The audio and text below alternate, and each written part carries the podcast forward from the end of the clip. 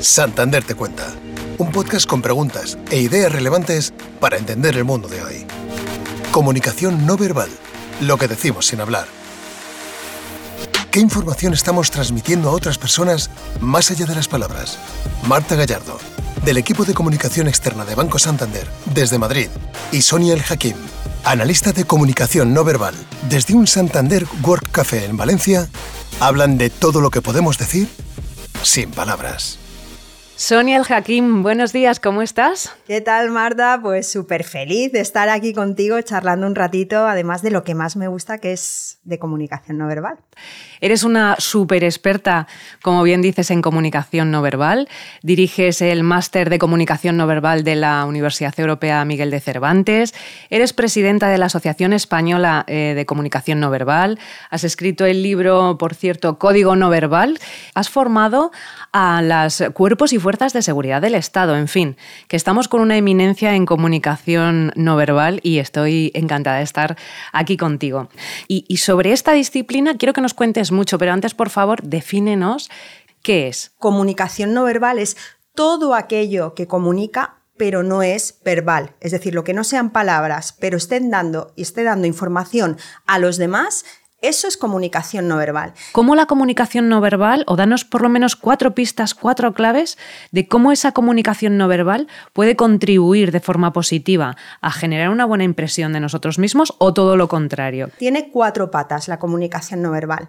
La primera pata es la del entorno, el contexto, porque a diferente contexto, diferente interpretación de la conducta. La segunda pata es la de la apariencia y las características físicas, es decir, cómo es una persona, qué morfología facial tiene, cómo es su color de piel, sus ojos, si es alta, si es baja, gruesa, fina, cómo va vestida.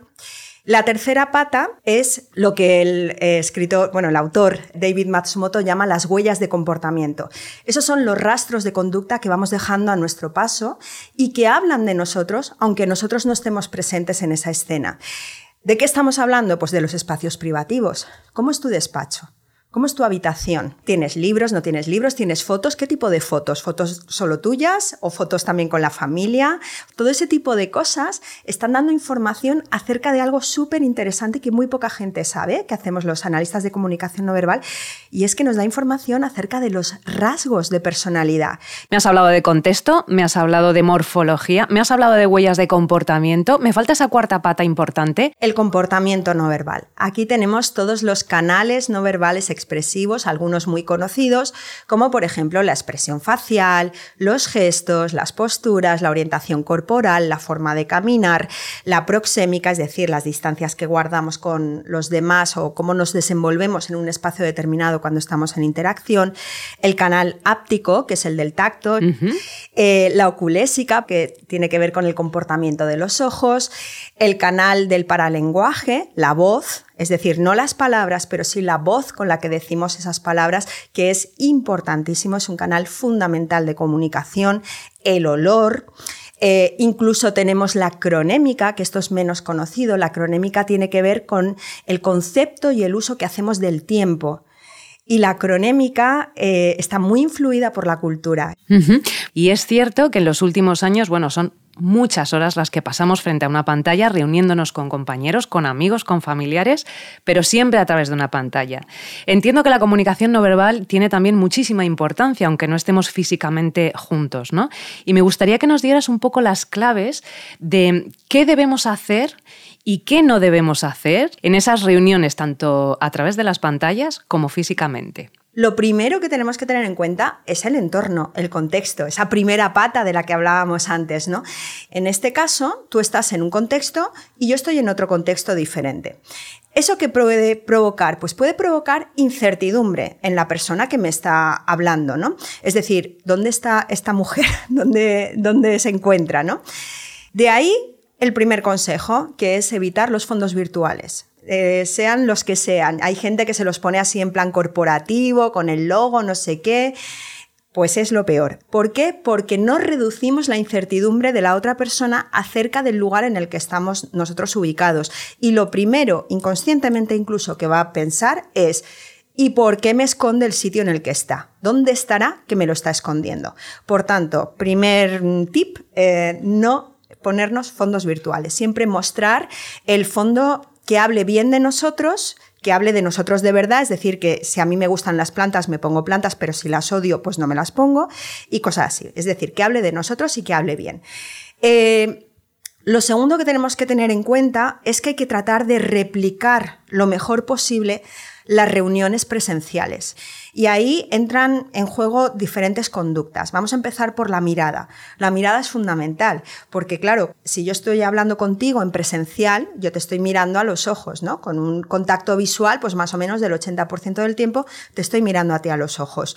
¿Qué ocurre? Pues que aquí, si yo te estoy mirando, en realidad estoy mirando la pantalla. Y entonces a ti te parece que estoy mirando hacia abajo, porque y esto lo he dicho muchas veces, pero no me hace caso nadie, que inventen un ordenador, por favor, que tenga la cámara metida dentro de la pantalla. Y en ese momento se replicará perfectamente el contacto visual, porque yo estaré mirando la pantalla, es decir, a ti, y a ti te parecerá que te estoy mirando a los ojos.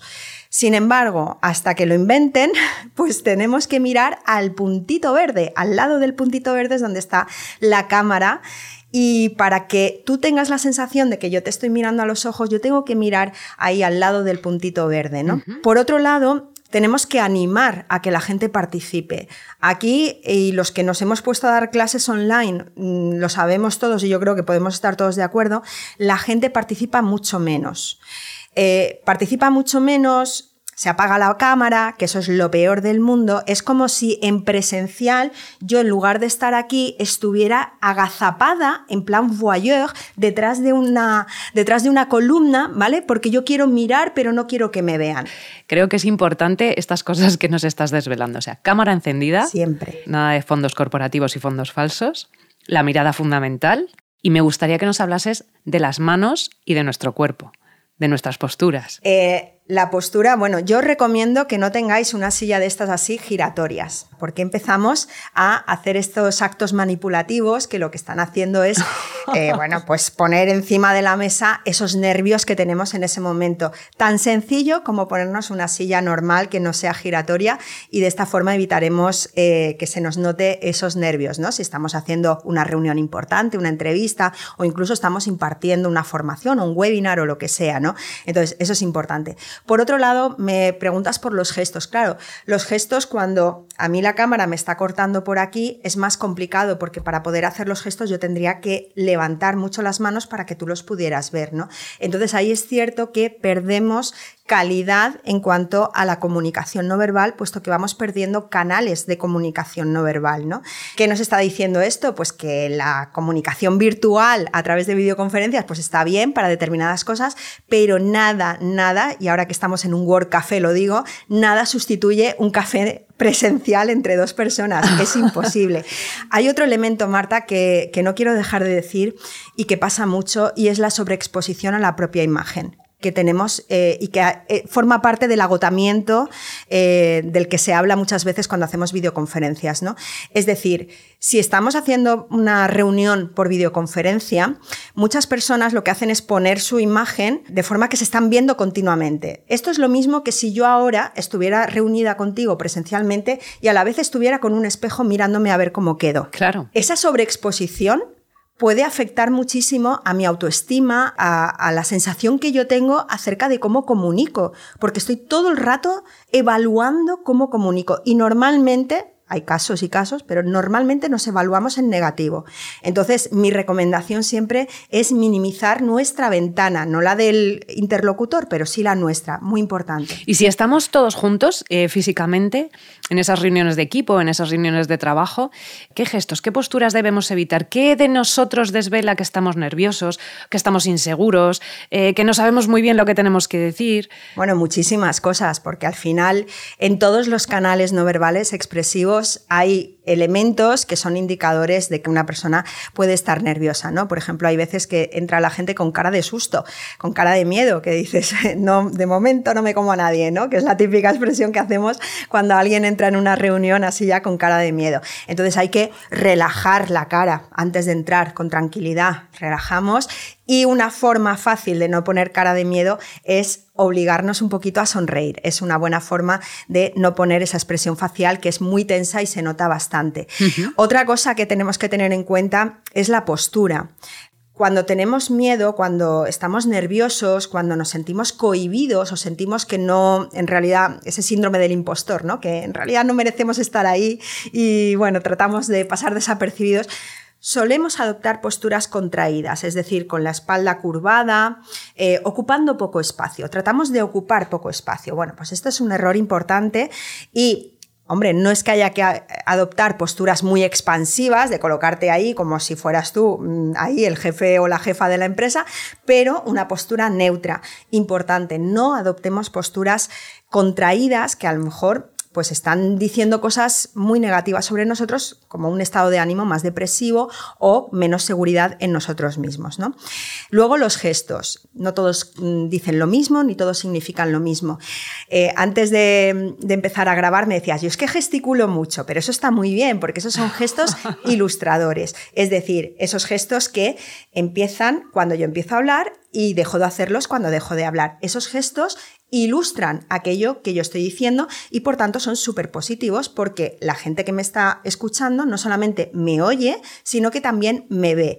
Pero luego hay otro tipo de gestos que son los gestos adaptadores o manipuladores. Son los gestos de los nervios, los que tratamos de, evitar, pero que muchas veces salen en situaciones en las que nos sentimos cohibidos y necesitamos estar un poquito más eh, tranquilos. ¿no? Esos gestos es como arreglarme el pelo o me empiezo a arreglar la chaqueta ese tipo de cosas. O incluso empiezo a manipular objetos, que pueden ser las gafas o pueden ser eh, un bolígrafo, etc. Esos gestos son los que hay que evitar, porque esos sí que son sintomáticos de nervios y la persona que está enfrente no tiene que ser experta en nada para percibir que yo estoy nerviosa, porque estoy haciendo esos actos manipulativos. ¿no? Una cosa, un pequeño truco, a veces nos tiembla la voz porque estamos muy nerviosos, ¿no? Sobre todo cuando empezamos a hablar en una reunión que hay mucha gente y yo tengo que tomar la palabra. Bueno, eh, no se nota. Solo ah, lo notas tú en tu, en tu cabeza dentro. Solamente lo estás oyendo tú como, como te tiembla la voz. Entonces no os preocupéis porque nadie se está dando cuenta. Así que tranquilos porque además al cabo de unos pocos minutitos eso se pasa. Me queda prácticamente, no tengo tiempo, pero no quiero despedirme sin hacerte dos últimas preguntas muy rápidas. No sé si, si las personas tenemos conciencia de que la comunicación no verbal influye directamente y es la clave para las primeras impresiones que nos hacemos de, las, de los demás, ¿no? De las personas. ¿Cómo es esto? ¿Cómo se produce? Se han hecho un montón de investigaciones científicas analizando distintos aspectos y todas llevan a la misma conclusión, ¿no? Que la apariencia para esa primera impresión es fundamental. Cuando vamos a una reunión, eh, a una entrevista de trabajo, no tenemos que disfrazarnos, pero sí tenemos que dar nuestra mejor versión. Eso sí. Eh, ¿A qué da tiempo? En décimas de segundo, pues a ver una expresión facial afable, por ejemplo, da tiempo a que tu apariencia, tu vestimenta, etcétera, pues esté acorde a los valores, por ejemplo, de la empresa que te está entrevistando y también acorde a tus propios valores. Ese tipo de cosas sí que da tiempo. Y luego hay otra cosa muy interesante que es cuando esa formación de impresiones se produce mientras eh, entra una persona, la forma de andar. Te parecerá una tontería, pero la forma de andar da muchísima más información acerca de cómo somos de lo que pensamos. Y se han hecho bastantes investigaciones sobre la forma de andar. Y podemos transmitir seguridad, podemos transmitir confianza solamente por la forma en la que caminamos. Te voy a dar una frase eh, para acabar con este tema de la forma de andar. Los líderes no tienen prisa. Si tú ves a un gran líder tipo Obama andar, verás que nunca va con el paso prieto ahí como si le debiera dinero a alguien y le está persiguiendo, ¿vale? El hombre del frac. No, no, va con tranquilidad. No arrastra los pies, pero va con tranquilidad. Y eso tiene que ver con el canal de la cronémica del que hablábamos antes, porque los líderes son dueños de su tiempo. Que se esperen los demás. Buenísimo. Esto que dices me parece buenísimo. Yo no soy líder de nada, ya te lo digo yo. Voy muy rápido y corriendo a todas partes. Y lo último, es necesario que te pregunte, ¿qué dicen las redes de nosotros? Bueno, pues cada vez se están haciendo más investigaciones científicas que están relacionando rasgos de personalidad con el uso que hacemos de las distintas redes sociales. Hay una cosa, por darte un tip muy concreto, que tiene que ver con la fotografía. La foto que nos ponemos de perfil, mirando siempre a cámara. La mirada a cámara resulta mucho más atractiva que una mirada que estoy mirando así como al infinito, ¿no? Que hay gente que se pone así como reflexionando, se hace la foto de perfil así reflexionando sobre la vida. Bueno, pues no, mirada a cámara. ¿Por qué? Porque nosotros estamos preparados para decodificar enseguida una cara que me está mirando, ¿no? Y en ese sentido vamos a captar mucho más la atención de posibles reclutadores o personas que nos puedan contratar si hacemos esa mirada a cámara. Fíjate qué cosa más sencilla de hacer y que nos puede ayudar a que en un proceso en el que hay 200 candidatos, pues tengamos una mini ventaja. Bueno, me parece interesantísimo y Sonia El Hakim, yo seguiría hablando horas contigo. Ha sido un placer, Sonia, muchas gracias por tu tiempo y espero que nos volvamos a encontrar otro día para que nos des más pistas, más claves sobre la comunicación no verbal. Muchas gracias. Muchísimas gracias, Marta, que vaya muy bien, adiós. Igualmente, chao. Si quieres descubrir más conversaciones interesantes, descubre nuestro canal de San